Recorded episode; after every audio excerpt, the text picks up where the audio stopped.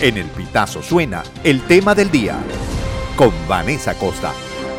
De acuerdo con el Observatorio de Seguridad Vial de la Asociación Civil Paz Activa, durante enero de 2024 se registraron más de 300 accidentes de tránsito en todo el país, que dejaron 81 víctimas fatales entre choques, volcamientos y arrollamientos. La mayoría de los hechos ocurrieron en 17 estados de Venezuela, especialmente en el centro y la capital. El estado Carabobo lideró la lista con 27 siniestros, seguido de Distrito Capital con 26 y Aragua con 23. Entre las causas eh, de los siniestros eh, destacan el exceso de velocidad, la imprudencia, el mal estado de las vías y los desperfectos mecánicos. Con el objetivo de reducir los accidentes de tránsito causados por el exceso de velocidad, el pasado 9 de febrero el Instituto Nacional de Transporte Terrestre publicó una nueva resolución que limita la velocidad máxima permitida para el transporte público y privado. La resolución conjunta 004 del Ministerio de Relaciones Interiores y Justicia y la 002 eh, del Ministerio de Transporte establece que los servicios de transporte público y privado no podrán superar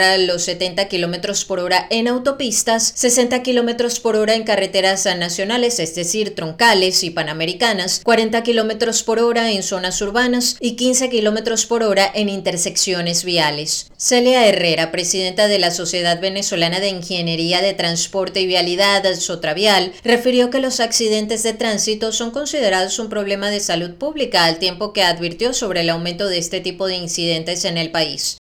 La verdad es que eh, la siniestralidad siempre ha sido un problema público a nivel internacional y en particular en, nuestro país. Eh, quizás ese incremento o, o, ese estar más de boca a boca, la siniestralidad día a día, ha sido porque a, finales del pasado, a principios de este, la ocurrencia de siniestros ha sido muy significativa, particularmente por la severidad de los daños, la cantidad de fallecidos eh, y similar, ¿no? Eh, también es la oportunidad de que cada vez más los mismos usuarios desde las redes sociales están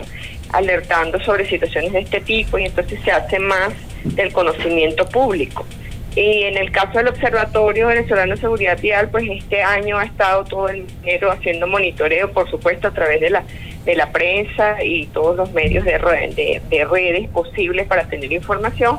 Eh, por información tal como, como, oficial como, como tal, pues lo que tenemos es la nueva mortalidad de 2015 y eh, pues el resto lo lleva protección civil y los cuerpos de seguridad del Estado asociados al INTP y tránsito y pues son ellos quienes informan de manera eh, oficial, valga la redundancia. Herrera sostuvo que desde organismos internacionales como la Organización Panamericana de la Salud hacen énfasis en la efectividad de medidas como la reducción de los límites de velocidad para disminuir la siniestralidad. Los límites de velocidad, el regular la velocidad siempre ha sido una opción eh, desde la Organización Mundial de la Salud y la Organización Panamericana de la Salud, lo que estamos viendo de reducción de siniestralidad ha sido precisamente también parte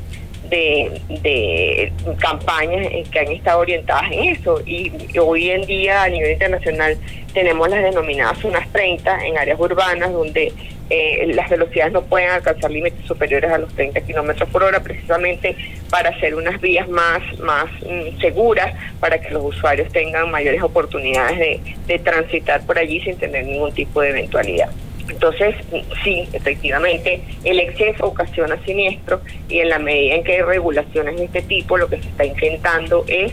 eh, disuadir a los eventuales infractores de que cometan este tipo de, infracción, pero también es, mm, tratar de resguardar la vida de, de las personas. El tema del día con Vanessa Acosta. Esta y todas nuestras informaciones puedes ampliarlas en el elpitazo.net.